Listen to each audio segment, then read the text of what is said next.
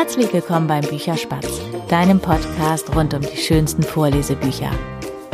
Der Lenny, das ist ein Chaot. Der verliert immer seine Socken, hat das größte Herz für die Tiere, aber manchmal ist er schon ein bisschen sehr chaotisch. Ja, diese sehr sympathische, wie ich finde, Beschreibung von Lenny, von Lenny Limone, stammt von der Autorin selbst, von Lilian Christ. Und ich habe äh, mit Lilian gesprochen.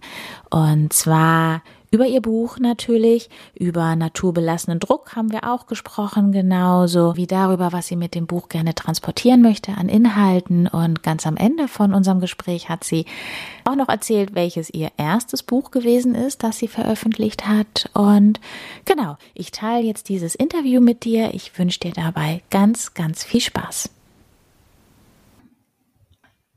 Hallo Lilian, schön, dass du jetzt da bist und für mich und meine Fragen Zeit hast. Hallo Berit, das ist ganz reizend, dass ich heute bei dir sein darf. Ja, ich freue mich sehr auf deine Antworten, weil du hast ja mit Lenny Limone ein Kinderbuch geschrieben, was zumindest bei uns im Moment ähm, ganz, ganz oft gelesen wird, weil meine Tochter das so toll findet. Es geht da um Tiere im Zoo und den Tierpfleger Lenny, der sich um die Tiere kümmert. Und ähm, ja, vielleicht magst du einfach mal erzählen, wie du auf die Idee gekommen bist, überhaupt ein Kinderbuch zu schreiben und ja, eben dieses Thema mit den Tieren ja, wie die meisten Autoren würde ich jetzt mal sagen, dass ich eigentlich schon immer geschrieben habe für mich und irgendwann dann der Wunsch, das doch auch für andere zu veröffentlichen, recht groß wurde. Und wir sind 2015 nach Südafrika gezogen. Mein Mann hat dort für seine ehemalige Firma, für die er arbeitete, ein Werk leiten dürfen. Und da hatte ich ganz viel Zeit, ähm, ja, das dann mal ein bisschen professioneller anzugehen, weil ich in Südafrika keine Arbeitserlaubnis hatte. Ja, und so ist dann eine Geschichte nach der anderen entstanden. Und warum sind das so viele Tiere? Also hast du irgendwie selber so einen, so einen engen Bezug zu Tieren oder hat dir das einfach Spaß gemacht? Naja, also wenn man in Südafrika lebt, dann ist man von Tieren umringt. Ähm, wir hatten das Glück, in Johannesburg zu leben, ganz in der Nähe von dem Zoo. Und wir haben jetzt zwar die Löwen nicht schreien oder, oder brüllen hören, man sagt ja brüllen, aber wir waren da öfters und äh, wir hatten auch riesige, kreischende Vögel im Garten und ach, alles, was eben so krabbelt, manchmal auch mit mehr Beinen, als mir lieb ist. Und selbst in Deutschland wohnen wir so schön am Wald, dass, dass wir umringt sind von Tieren. Ähm, ich habe zum Beispiel immer ein freches Eichhörnchen, was mir beim Kochen zuschaut. Ja, und so, so liegen mir Tiere unglaublich am Herzen. Meine Tochter würde so gerne wissen, warum denn Lenny Lenny heißt, also auch in der Kombination dann Lenny Limone. Also ja, wie, wie bist du auf den Namen gekommen? Oh ja, das ist eine tolle Frage. Vielen Dank an deine kleine Tochter. ja, der Lenny hieß nicht schon immer Lenny, der hieß erstmal Charlie, als er in Südafrika sozusagen geboren wurde. Ähm, als ich dann in Deutschland war und Corinna gefunden hatte und wir dann an dem Buch, wie es jetzt einigermaßen so erschienen ist, es gab nämlich vorher schon mal in einer anderen Form, gearbeitet haben, da habe ich mir überlegt, ja, Charlie ist zwar ganz nett, aber eigentlich könnte was Frischeres her, weil Charlie verbindet fast jeder mit Snoopy. Und dann war irgendwann der Lenny da. Dann kam mein Mann und sagte, ja, Lenny ist toll, aber der braucht noch so was unverwechselbar Cooles. Ja, und dann haben wir ein bisschen überlegt, überlegt. Löwenherz vielleicht. Und dann habe ich mir die Haare angeschaut und dachte, ja, und er trinkt ja auch irgendwie gerne Zitronenlimonade ach, dann nennen wir ihn einfach Lemon oder im Deutschen dann Limone. Und so war er geboren. Das heißt, die Figur des Lenny, also die, die ähm, ja schon gemalte Figur, die gab es zu dem Zeitpunkt schon, als die Limone noch dahinter gekommen ist. Den gab's, den hatten wir also schon fertig. Das war ein Prozess, der ging eigentlich über zwei Jahre. Und der hatte auch mal zwischenzeitlich dunkle Haare. und dann meinte aber Corinna, ach, sie hätte ihn jetzt doch mal blond gemacht. doch, doch, den gab's schon. Also. Du hast jetzt schon zweimal Corinna erwähnt, also Corinna Arauner heißt mhm. sie, ne? Genau.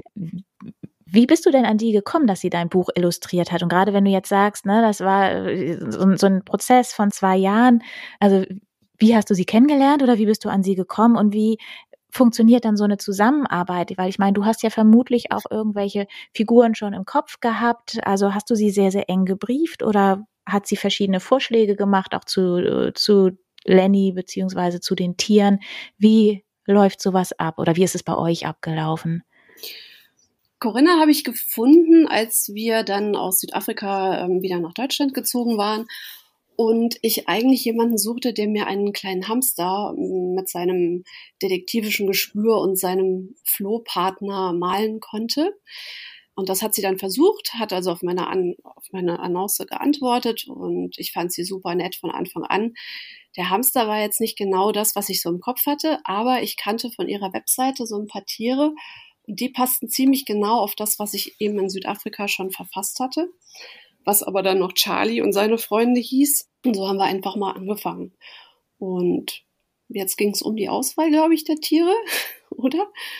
Ja, genau. Also ja, beziehungsweise wie ihr ähm, überhaupt dann zusammengearbeitet habt. Ne? Hast du ihr gesagt, welche Tiere du brauchst oder hat sie mh, mm, irgendwelche Vorschläge gemacht, die da noch mit reinkommen, wie die aussehen? Ja, Zuerst habe ich ein paar vorgegeben, in der Tat, weil ich ja natürlich noch ein bisschen von meinem Leben in Südafrika geprägt war. Und das Erdmännchen spielt ja eine große Rolle, wie man weiß. Und natürlich gibt es da auch einen Elefanten und es gibt äh, auch das Pangolin, auch eines meiner Lieblingstiere. Und bei manchen Ergänzungen habe ich dann gesagt, sie könnte eigentlich das auch noch dazu malen, was sie möchte.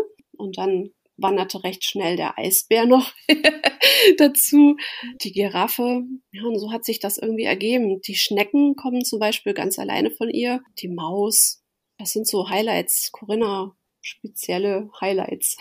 Ja. Das heißt, die Geschichte ist sozusagen mit der Illustration immer noch weiter gewachsen. Also du hast jetzt nicht einen fertigen Text gehabt, hast jemanden gesucht, der dir das illustriert und ähm, dann war es das, sage ich jetzt einfach mal, sondern das ist so im ähm, im Zusammenspiel entstanden, die Geschichte plus Illustration. Habe ich das richtig verstanden? Ja und nein. Also es war am Anfang eine Auftragsarbeit. Und mit der Zeit hat sich dann das entwickelt. Es wurde dann ein Prozess. Wir sind dann so ein bisschen zusammengewachsen, so dass sich äh, die Geschichte auch irgendwann sogar grundlegend änderte aufgrund der Tatsache, dass sie mir eben andere Tiere reingemalt hat, als ich sie im Kopf hatte oder eben auch ein Tier besonders aussah. Das ist dann unser Hauptdarsteller geworden. Die Geschichte war eigentlich von Anfang an so konzipiert, dass es furchtbar regnet, der Zoo voller Wasser läuft und Lenny todesmutig auf einem Floß alle Tiere einsammelt und sie in sein Haus bringt. Das war so die ähm, Ursprungsgeschichte. Und sie malte dann irgendwann mal eben ein Tier noch nicht ganz vollendet, um mir zu zeigen, ich sitze dran. Und das hat mich dann wiederum so inspiriert, die ganze Geschichte umzustricken. Ähm, ich fand das so lustig, das war so so ein Blitzgedanke, dass ich dachte, wow, nee, das, das, ist, das ist toll, so wie der aussieht. Der ist so überhaupt nicht vollkommen. Und das passt so gut auch jetzt in die Zeit. Und dann haben wir, ja, bei jedem Mal wurde das irgendwie bunter und anders. Und irgendwann war die Geschichte dann so, wie sie jetzt ist. Du meinst mit dem unvollkommenen Tier wahrscheinlich den Geparden Paul, richtig? Ja, ich wollte jetzt nicht so viel vorwegnehmen, aber er sah da noch nicht ganz so aus, wie man ihn eigentlich vom Cover kennt. Und am Ende zeigt er sich ja dann auch so, wie er eigentlich ist. Ich habe jetzt deshalb nachgefragt, mhm. weil mich das so ein bisschen zu meiner nächsten Frage bringt. Und zwar ähm, erinnere ich so aus dem Deutschunterricht zu gut diese Frage, was will der Autor uns damit sagen? Du hast jetzt eben schon das Unwetter erwähnt und die Überschwemmung und jetzt den ähm, nicht ganz perfekten Paul. Möchtest du irgendwelche Themen wirklich transportieren mit dem Buch oder hat sich das ergeben? Ja, ich möchte Themen transportieren, aber eben nicht auf diese berühmte pädagogische Art und Weise mit erhobenem Zeigefinger. Das, das mag ich persönlich an Büchern nicht so gerne, weil Kinder finden das einmal ganz prima, wenn man sie darauf hinweist, dass die Meere verschmutzt sind. Aber beim zweiten Mal weiß ich nicht, ob der Unterhaltungswert, der für mich aber auch unbedingt zu einem guten Buch gehört, noch vorhanden ist. Ähm, und wenn man mal, also in Südafrika haben wir das ziemlich deutlich erlebt, dann kamen Wolkenbrüche runter und alles war überschwemmt. Und das ist schon, glaube ich, äh, unseres Klimawandels geschuldet, ähm, dass es immer mehr Unwetter gibt. Ja, natürlich, das ist, wenn man da mit dem Kind mal später äh, drüber diskutiert, auf jeden Fall ein ganz minimaler Wink mit dem Zaunfall, dass wir doch ein bisschen mehr auf unsere Umwelt achten sollen. Und ja, das nächste Thema ist das Thema Zäune. Du hast ja bestimmt gemerkt, wir haben in unserem Tierpark äh, keinen, keinen Zaun. Mhm. Das ist einfach auch wiederum das, was ich in Südafrika erlebt habe. Da waren unglaublich viele Nationen, die sehr friedlich miteinander lebten. Und das wollte ich dann indirekt auch transportieren, dass man ganz toll zusammen leben kann, in Nachbarschaft existieren kann, sich respektieren kann und doch so unterschiedlich ist. Und auch anders, ähm, wie der Paul eben ohne seine Geparden, wie nennt man, Punkte. Jetzt hast du es ja doch verraten. ähm, nein, es ist ja nicht nur der Paul. Der Panda hat zum Beispiel so große Ohren. Keines der Tiere ist wirklich perfekt. Und bei ihm fällt es halt nur so extrem auf. Ja, und man darf auch wunderschön sein als Gepard, wenn man äh, weniger Punkte hat oder vielleicht sogar gar keine. Aber das wird dem Paul ja auch erst im Laufe der Geschichte klar, beziehungsweise am Ende eigentlich wird er bestärkt darin, dass er so sein darf, wie er möchte und wie er aussieht und wie die Natur ihn geschaffen hat. Und das ist natürlich auch gerade bei Kindern, du hast ja selber welche, du weißt, wie mhm. das ist. Das ist ein großes Thema. Die Kleinen, die finden das noch nicht so. Ja, für die ist es eigentlich, glaube ich, recht normal, dass einer auch mal größere Ohren haben darf. Aber je älter man wird, desto mehr wird das Aussehen ein Thema. Und das, dass es dann nicht mehr so selbstverständlich ist, das hat mich schon ein bisschen traurig gemacht. Gerade wenn man natürlich in einem Land lebt, wo es Menschen gibt, die ein bisschen dunkler sind, ja, als die anderen und das eben auch immer wieder zum Thema gemacht wird. Und das hat mich dann zurück in Deutschland ähm, recht geärgert, dass wir hier doch Tendenzen haben, Menschen immer auf ihr Äußeres ähm, zu reduzieren. Und ja, das kam wahrscheinlich beim Schreiben alles damit rein. Du hast jetzt vorhin schon erwähnt, dass du ähm, den Pangolin auch selber so toll findest, dass der mit einer deiner Lieblingstiere ist. Ähm, gibt es noch andere in der Geschichte oder allgemein, was so deine Lieblingstiere sind? Naja, prinzipiell liebe ich ja alle Tiere.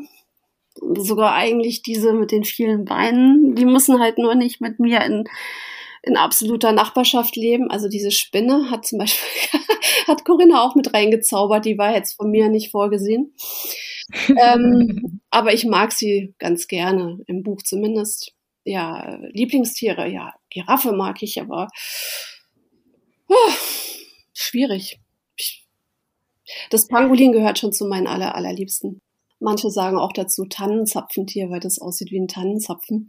Finde ich auch ganz interessant, dass es hier in Deutschland nicht so bekannt ist. Aber es gibt ja auch leider nur noch ganz wenige davon, weil die ja zu der Leibspeise einiger, ja, wie sage ich das jetzt, ohne dass es diskriminierend klingt, einiger Kulturen gehört und es gibt Menschen, die essen sie gerne. Es gibt Menschen, die essen sie gerne. Und es gibt Menschen, die mögen ihre Schuppen besonders gerne. Genauso wie das äh, Horn vom Nashorn, um da irgendwelche Pülverchen zu machen, die irgendwas versprechen. Und ähm, tonnenweise werden diese Tiere exportiert nicht nur aus äh, Afrika, sondern auch aus Asien. Dead or Alive und das ist so furchtbar. Es gibt aber auch zum Glück Organisationen, die sich darum kümmern, diese Tiere zu erhalten. Und vielleicht hast du auch gesehen, dass wir uns bemühen, ja, wenn wir dann mal ein bisschen Geld damit verdient haben mit den Büchern, auch einen Teil an so eine Organisation zu spenden. Und genau, das wollte ich dich jetzt nämlich auch fragen. Wie, ähm, vielleicht magst du mal kurz sagen, welche Organisation das ist und ähm, hast du zu der irgendwie eine besondere Beziehung oder ist das jetzt tatsächlich einfach, weil die sich um Tiere kümmern? Nein, diese Organisation, die, ich sage immer Tikis zu denen, die ähm, haben noch andere Tiere, um die sie sich kümmern. Die sind mir einfach nur aufgefallen, weil sie das ganz liebevoll machen und äh, ich bin da ganz zufällig mal drauf gestoßen. Es gibt auch noch viele andere, die man unterstützen kann wir haben uns jetzt einfach mal die rausgesucht. Aber das nächste Buch, da wollen wir vielleicht dann die Orang-Utans unterstützen, also dass, dass die weiter aufgepäppelt werden. Wenn du wir sagst, meinst du immer Corinna ja. und dich wahrscheinlich. Ja, klar, ne? wir sind ja ein Team. Ähm, das heißt, es wird noch weitere Bücher von Lenny geben? Genau. Im Moment feiere ich Weihnachten. das nächste Buch, ich hoffe, dass wir es bis Oktober fertig bekommen. Das ist so unser Ziel. Da werden die Tiere eine sehr schöne Weihnachtsüberraschung für den Lenny planen und umsetzen. Und das wird natürlich mal wieder chaotisch. Aber mehr darf ich nicht verraten. Du schreibst jetzt selber oder ihr habt geschrieben auf dem, äh, auf dem Buchrücken für kleine Tierfreunde ab drei Jahre. Hat das irgendwie für dich ähm, einen Grund, warum du, ich sag jetzt mal so, die jüngeren Kinder ins Auge gefasst hast oder ihr die ins Auge gefasst habt? Ähm, soweit ich weiß, sind deine Kinder ja schon älter, oder? Ja. Die sind schon zwölf und vierzehn, also nicht mehr so die Zielgruppe meiner Bücher. ja, ein Bilderbuch bietet sich theoretisch tatsächlich ab dem Alter von zwei bis drei an. Und die Corinna malt es auch sehr süß und mit so ganz vielen kleinen Details, dass es vielleicht auch noch bis zum Alter von sechs gelesen werden kann. Das denke ich auch auf jeden Fall. Die Texte sind recht einfach. Wir überlegen auch jetzt ein äh, Lesebuch zu veröffentlichen. Das ist dann noch mal ein bisschen weitergedacht für die Kinder, so erste Klasse bis vierte Klasse. Ja, das, ich glaube, das ist einfach den Bildern geschuldet. Die Bilder sind ja, also finde ich, auch total entzückend. Meiner Tochter sind sofort aufgefallen, äh, das Chamäleon unter der Dusche und sie wollte auch wissen, warum Kim dann am Ende, also die Giraffe, unter dem Bett liegt ähm, und hat sich gefragt, ob das denn überhaupt funktioniert. Das waren dann vermutlich auch so Ideen von Corinna, oder? Genau. da müsstest du die Corinna fragen, was in dem Moment in ihrem Kopf vorgegangen ist. Es sind ja auch ein paar autobiografische Züge drin in dem Buch. Aber das, Du hast vorhin gefragt, wie wir zusammenarbeiten, ähm, glaube ich. Genau. Genau. Das ist zum Beispiel etwas, was ich sehr liebe und was ich schätzen gelernt habe. Sie bekommt von mir die Geschichte und dann hat sie die künstlerische Freiheit, sich so auszutoben, wie es ihr gerade in den Kopf kommt, wie sie es gerade fühlt. Und dann passiert es natürlich auch mal, dass am Ende die Giraffe unterm Bett liegt. Corinna hat zwei kleinere Kinder. Möglicherweise tobte da auch jemand gerade auf oder unter dem Bett rum. oder es ist einfach, also ich finde auch die Vorstellung total süß, dass die Giraffe, wo soll sie sich denn auch sonst hinlegen? Das Bett war ja besetzt. Also blieb ja eigentlich nur noch der Platz unter dem Bett ich finde es halt auch einfach so schön, weil es auf jeder Seite noch was zu entdecken gibt. Ne? Du hast vorhin auch die Schnecken erwähnt. Es ist irgendwie noch mehr drumrum, als was in der Geschichte drin vorkommt. Also man kann sich eigentlich das Buch auch angucken, ohne ähm, die Geschichte zu lesen, weil es einfach so viel zu entdecken gibt auf den Bildern. Ja, ich finde es auch immer wieder entzückend. Und das, das ist ja das, was ich meinte. Es ist mir so wichtig, dass wir als Team zusammenarbeiten, weil wir ergänzen uns und es macht unglaublich viel Spaß, weil sie malt mir dann wieder etwas hin, woraufhin ich am Ende den Text dann nochmal ändern muss. dann passt es vielleicht auch erstmal nicht so, aber am Ende wird es rund. Und das hat sich gemeinsam entwickelt. Ist diese Art der Zusammenarbeit auch der Grund, warum ihr das Buch ja als, als ähm, Self-Publisher rausgebracht habt und nicht an einen Verlag gegangen seid? Ja, das ist einer der Gründe. Der andere Grund ist, man, ähm, also jetzt, wenn wir zum Thema Self-Publishing kommen, man darf sich austoben, äh, auch als Autor. Man kann ganz verrückte Sachen, die vielleicht nicht gerade dem Mainstream so entsprechen, ähm, auf Papier bringen und niemand redet rein es ist danach etwas schwierig, wenn man äh, gemeinsam ein Buch auf den Weg gebracht hat, einen Verlag zu finden, weil ja doch viele Verlage nicht gerne ein ganzes Team einkaufen. Ich habe das bei zwei, drei Verlagen erstmal so probiert. Bei einem kam eine sehr liebe Rückmeldung. Äh, es hat nur einfach nicht ins Programm gepasst. Bei anderen kam gar nichts zurück und dann war recht schnell klar, wir gehen unseren eigenen Weg, weil uns auch die Qualität des Papiers, der ganze Druck extrem wichtig war. Und deswegen ähm, haben wir so lange gesucht, und ich sage jetzt wir, weil das auch wieder ein gemeinsamer Prozess war, bis wir den richtigen Druck einfach dafür gefunden haben, der so naturbelassen ist, wie das, was wir ja auch in unserem Buch so ein bisschen ähm, ausdrücken wollen. Nämlich, wir wollen ja unsere Natur und unsere Welt erhalten. Und dann kann ich nicht hingehen und das irgendwo ganz merkwürdig drucken lassen. Ja, und so, so waren es viele kleine Gründe, die dann am Ende dazu führten, dass wir einfach jetzt versuchen, unseren ganz eigenen Weg zu gehen. Also was mir ja sofort aufgefallen ist, als ich das Buch das erste Mal in der Hand hatte, ist, dass sich das ähm, auch von außen anders anfühlt. Ne? Das ist nicht foliert, sondern das ist so, ja, ich weiß gar nicht, wie man das bezeichnet. Das, also für mich fühlt es sich einfach total schön an, weil es nicht so ganz glatt ist. Das hat wahrscheinlich dann auch mit dem Druck zu tun, oder? Mhm, genau, also das ist äh, eigentlich ganz, ja, das ist ein ungestrichenes Papier, dem, wie du schon sagst, die Schicht oben fehlt. Das ist das ganze Geheimnis. Und trotzdem kann man damit alle, alle möglichen Sachen anstellen, ohne dass es gleich aussieht, als wäre der Trecker drüber gefahren. Ich sitze gerade hier auf dem Land und schaue aus dem Fenster. Das Buch ist so ursprünglich, wie man es eigentlich noch einigermaßen belassen kann, um es dann in guter Qualität in den Laden zu stellen. Also natürlich kann man ein Buch immer noch mit allem Möglichen überziehen, dass es glänzt, dass es glitzert, aber das, man kann noch äh, Etiketten draufkleben und sonst was. Das haben wir alles weggelassen, weil wir wollen ja Natur transportieren und nicht irgendwelche Chemie. Und deswegen sieht das so aus und fühlt sich das so an und riecht so, wie es jetzt gerade ist. Ja, also mir ist das, wie gesagt, sofort aufgefallen und ich finde das auch total angenehm. Ich mag das ja, wenn sich das haptisch irgendwie noch so gut anfühlt. Also ich weiß jetzt auch echt nicht, wie ich das anders sagen soll. Was mir noch aufgefallen ist, hinten drauf steht ja auch Cradle to Cradle Certified. Ähm, was genau heißt das? Ich habe das schon mal auf dem Buch gelesen und kann mir da nicht so ganz viel drunter vorstellen. Oha. ja, also dieses Cradle to Cradle bedeutet eigentlich nichts anderes als vom Ursprung zum Ursprung oder der Wiege zur Wiege. Das heißt, alles, was für dieses Buch aus der Natur genommen wurde, kann genauso wieder dorthin zurück. Und das unterstreicht okay. einfach nur, dass äh, keine Schadstoffe drin sind, dass die Farben aus den Pflanzen gewonnen wurden. Und das ist so eine Bewegung, die, ich glaube, Ende der 90er Jahre wurde das von einem deutschen Chemiker, dem Michael Braungart, mit einem Amerikaner zusammen erfunden.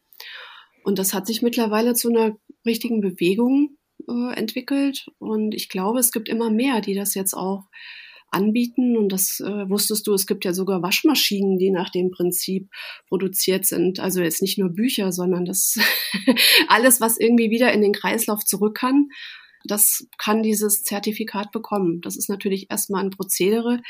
Man muss ähm, nicht nur ebenso drucken oder produzieren, sondern das sagt auch ein bisschen was über das Unternehmen, ähm, was das herstellt, aus. Nämlich da gehört auch noch dazu, dass die Menschen, die dort arbeiten, einfach auch so denken und äh, dass man auch klimapositiv zum Beispiel oder zumindest klimaneutral produziert und so weiter und so weiter und so weiter. Also wen das interessiert, der kann das ruhig mal nachschauen.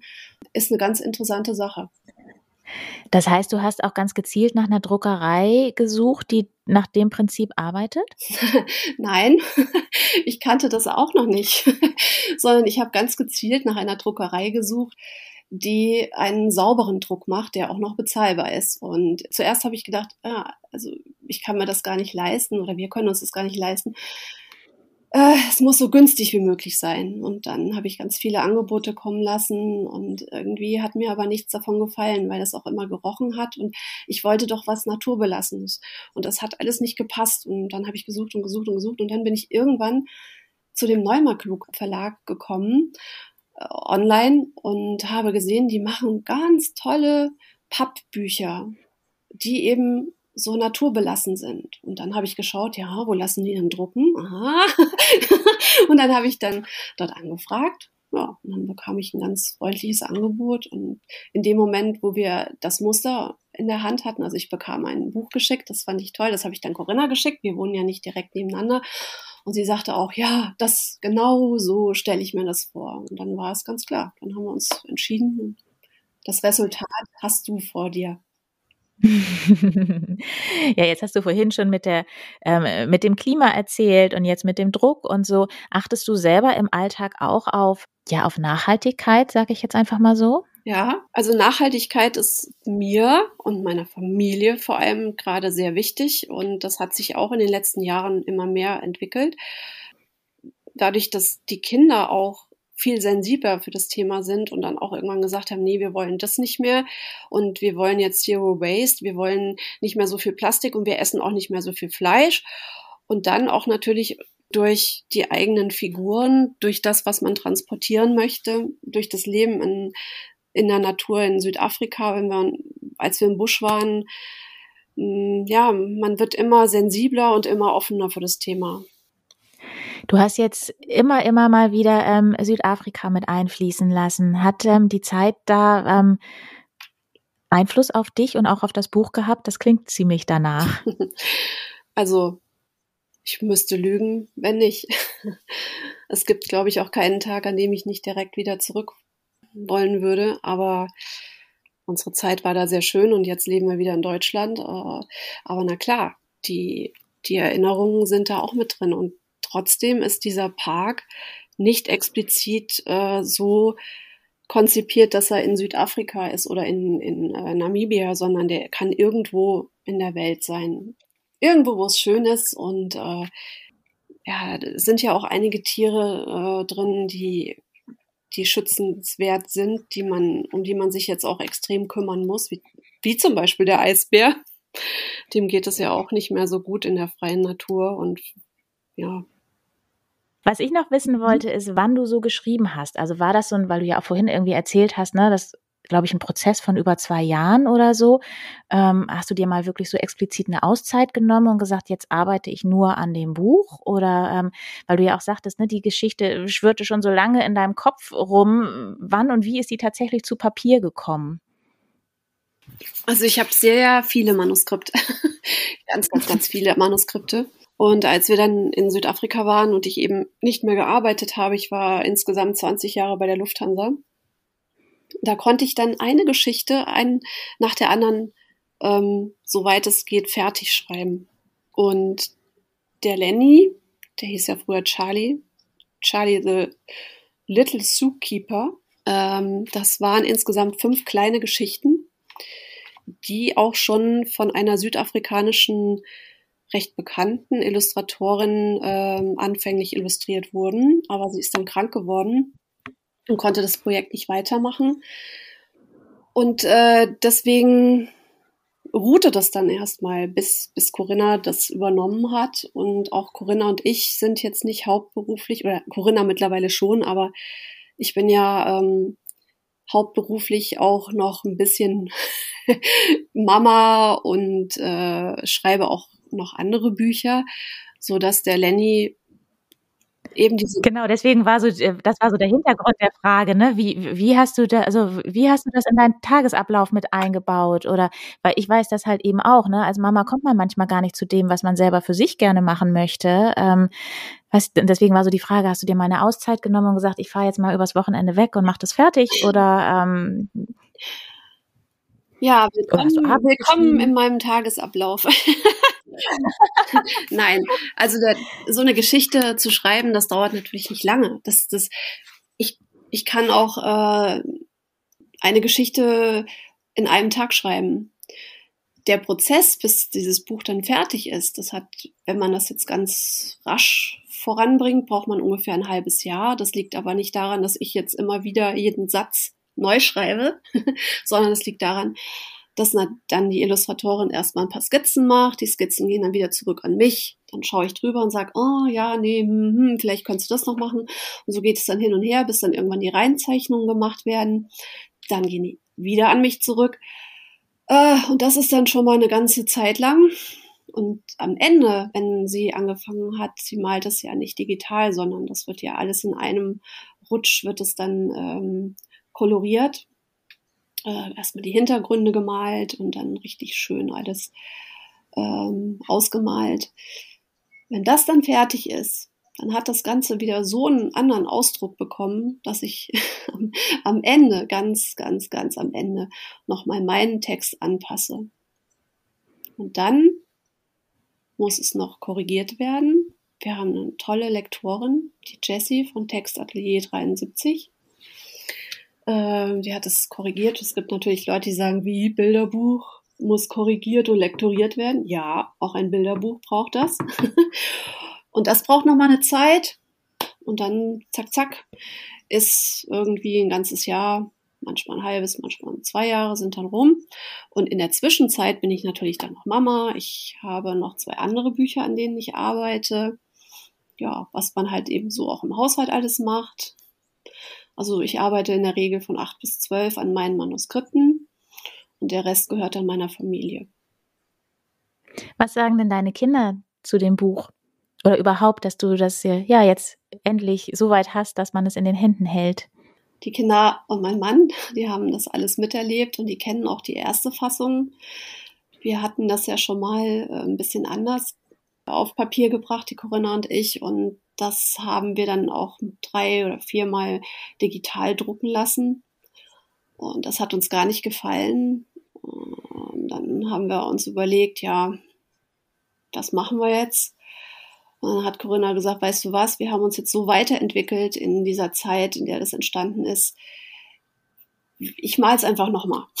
Und dann okay. dieses ganze Buch nochmal angefangen zu malen. ja, und das hat natürlich dann mal ein halbes Jahr gedauert, aber äh, es ist so, wir finden es jetzt beide sehr schön und die Kinder auch, die haben am Anfang gesagt, Mama, was soll das denn? Das ist doch fertig, jetzt gib's doch endlich zum Druck. Und ähm, dann habe ich gesagt, nee, wir haben uns entschieden, wir machen das jetzt nochmal. Das fanden sie gar nicht toll. Aber als sie es dann gesehen haben, haben sie gesagt, oh, ihr habt das genau richtig gemacht. Jetzt ist es so schön. Es ist einfach perfekt. Und das ist, das ist so, wenn Kinder das sagen, selbst wenn sie schon zwölf und vierzehn sind, das ist doch irgendwie sehr, sehr toll. Also ja, sie sind stolz. Ja, das glaube ich. Das kann ich mir sehr, sehr gut vorstellen. Ich habe ja so für mich zum Abschluss immer die Frage, weil ich immer denke, jemand, der selber gerne schreibt, der hat auch selber immer gerne gelesen und vielleicht auch schon als Kind. Hast du als ähm, oder hast du noch in der Erinnerung ein Buch, was du als Kind gerne gelesen hast oder vorgelesen bekommen hast oder vielleicht auch als Jugendliche, weil manche immer sagen so, oh Kind weiß ich nicht mehr, aber im Jugendalter habe ich das wahnsinnig gerne ähm, gelesen. Mein absolutes Lieblingsbuch. Gibt es bei dir da auch eins? Nein, ich habe unglaublich viel gelesen. Das lag daran, dass meine Eltern Langschläfer waren und ich Einzelkind. Und ich hatte äh, am Wochenende bestimmt zehn Bücher, die ich gelesen habe. Wahrscheinlich bin ich deswegen auch ein kleines bisschen kurzsichtig geworden. Aber ich kann jetzt nicht sagen, ich habe wir, das war ja noch eine, meine Generation ist ja noch mit Dolly und Tina und Tini und äh, Burg Schreckenstein und was ist alles, fünf Freunde. Ja, die, die haben mich damals sehr fasziniert. Auch die habe ich gerne gelesen. Aber wir sind mit diesen Büchern aufgewachsen.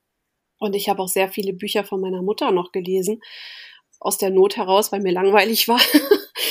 das war dann sowas wie Trotzkopf. Und ja, also die waren schon schön und. Kenne ich auch. Doch, doch, doch. Jetzt, jetzt, jetzt fällt es mir wieder ein. In der ehemaligen DDR gab es so eine Serie, Putzi, hm, wie hieß das? Das waren so Freunde. Das waren Junge, ein Mädchen, ein Hund und ein Rabe. Kolk, Putzi, Fritzi und oh, ich weiß jetzt nicht mehr, wie sie hieß. Und die wurden noch von meinem Urgroßvater selbst gebunden. Ich habe einige Drucker, Buchbindemeister und Schriftsteller in der Familie gehabt. Ach echt? Ja.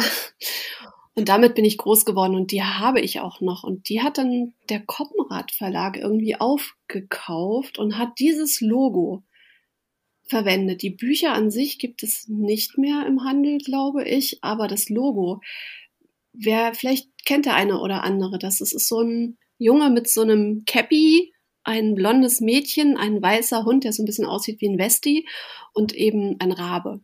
Diese vier ja, das, das sind so die Bücher, mit denen ich groß geworden bin. Und die habe ich schon ziemlich geliebt.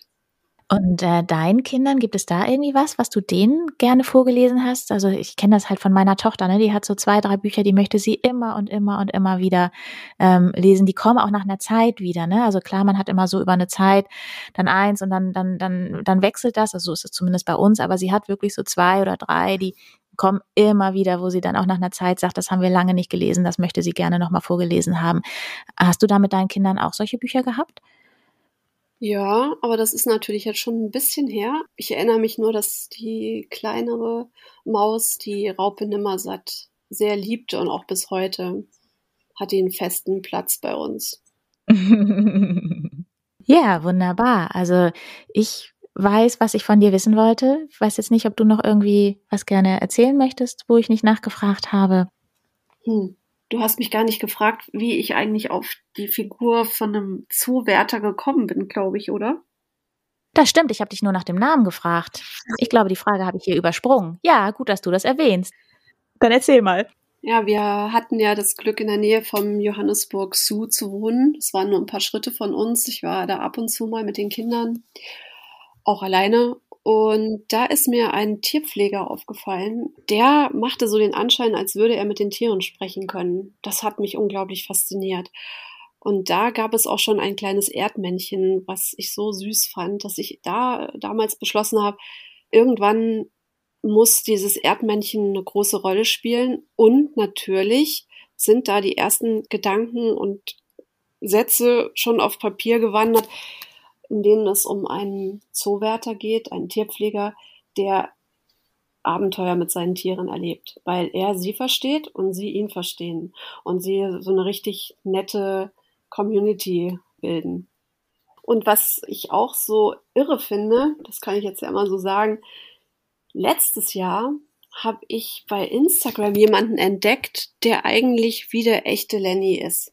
Oder umgekehrt, er ist in echt wie der Lenny. So, das ist der Dean Schneider. Ich weiß gar nicht, ob ihr den kennt. Das ist ein mhm. Schweizer, der äh, nach Südafrika gezogen ist und dort ein riesiges Gelände äh, hat mit einer wunderschönen Lodge, aber das ist nicht für Besucher zugänglich. Er kümmert sich um Tiere, insbesondere glaube ich, sind es Löwen, die aus der Gefangenschaft kommen und gibt ihnen dort eine tolle neue Zeit. Die können da fast schon artgerecht leben auf diesem Riesengelände und er lässt äh, alle äh, Follower und Zuschauer und Fans äh, an dem Leben teilhaben und erklärt auch sehr viel über Tiere und, und äh, die Eigenheiten und das Leben in der Wildnis und das Leben mit den Löwen. Also für mich ist er so der, der Lenny in real life. Das finde ich jetzt ehrlich gesagt ein ganz schönes Schlusswort. Ich danke dir für alles, was du erzählt hast äh, und ähm, mir und den Hörerinnen und Hörern von Bücherspatz einen Einblick gegeben hast in Lenny Limone und den, ja, die Entstehung und Südafrika und alles drumherum. Dankeschön. Ich danke dir.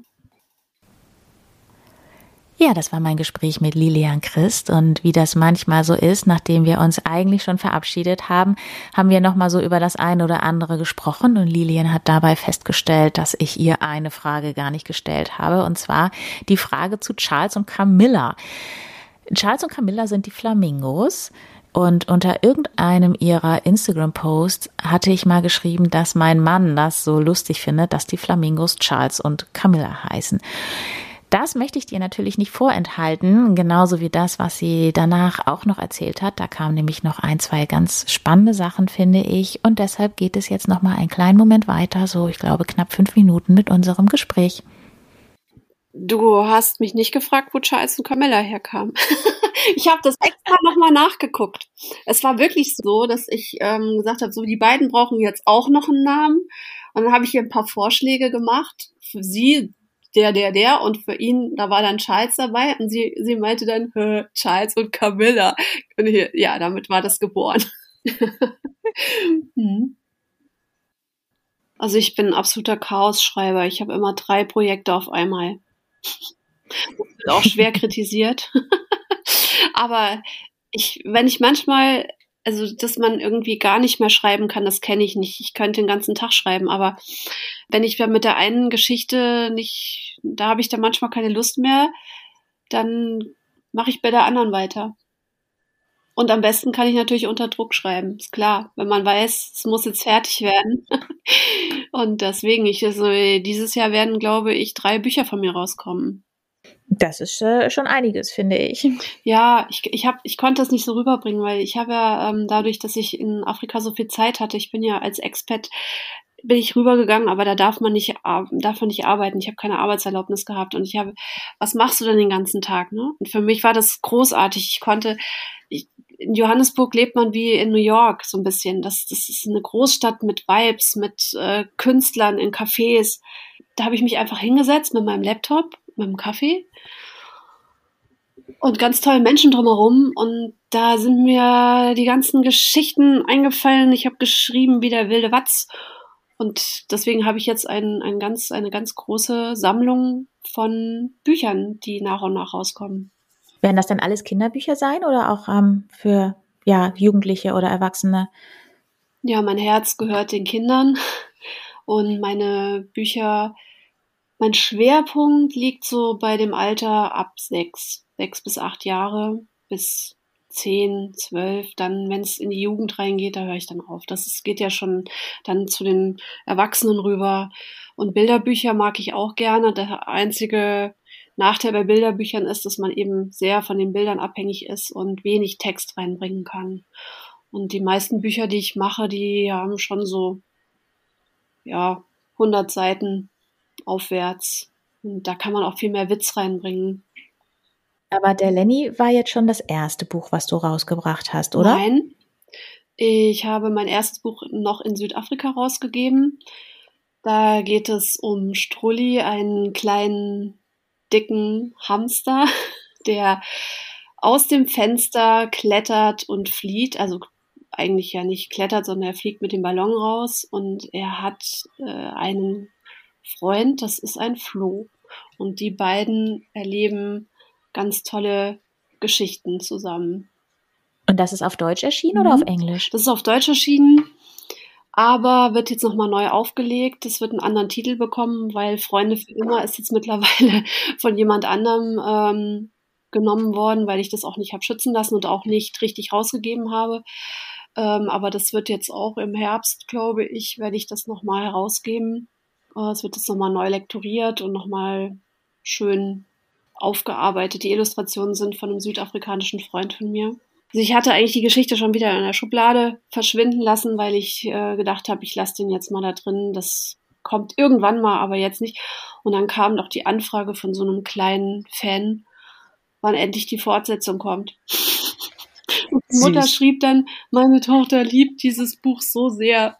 Wann kommt denn bitte jetzt endlich die Fortsetzung, dass ich dachte, okay, und selbst wenn es nur einen Fan in der Welt gibt, der die Fortsetzung möchte, ich muss sie einfach veröffentlichen. Was für eine schöne Geschichte. ah, ich habe ein paar. Meine Zeit ist jetzt gekommen. Die Kinder brauchen mich nicht mehr so sehr. Wie verabschiedet man sich eigentlich richtig? Tja, ich sag dann ja einfach irgendwann Tschüss. ich könnte mich mit dir noch eine ganze Woche unterhalten.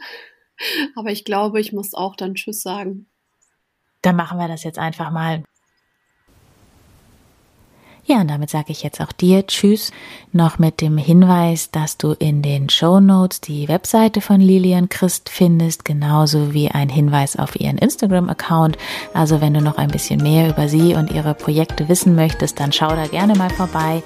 Und damit sage ich dann jetzt Tschüss, bis bald, deine Berit.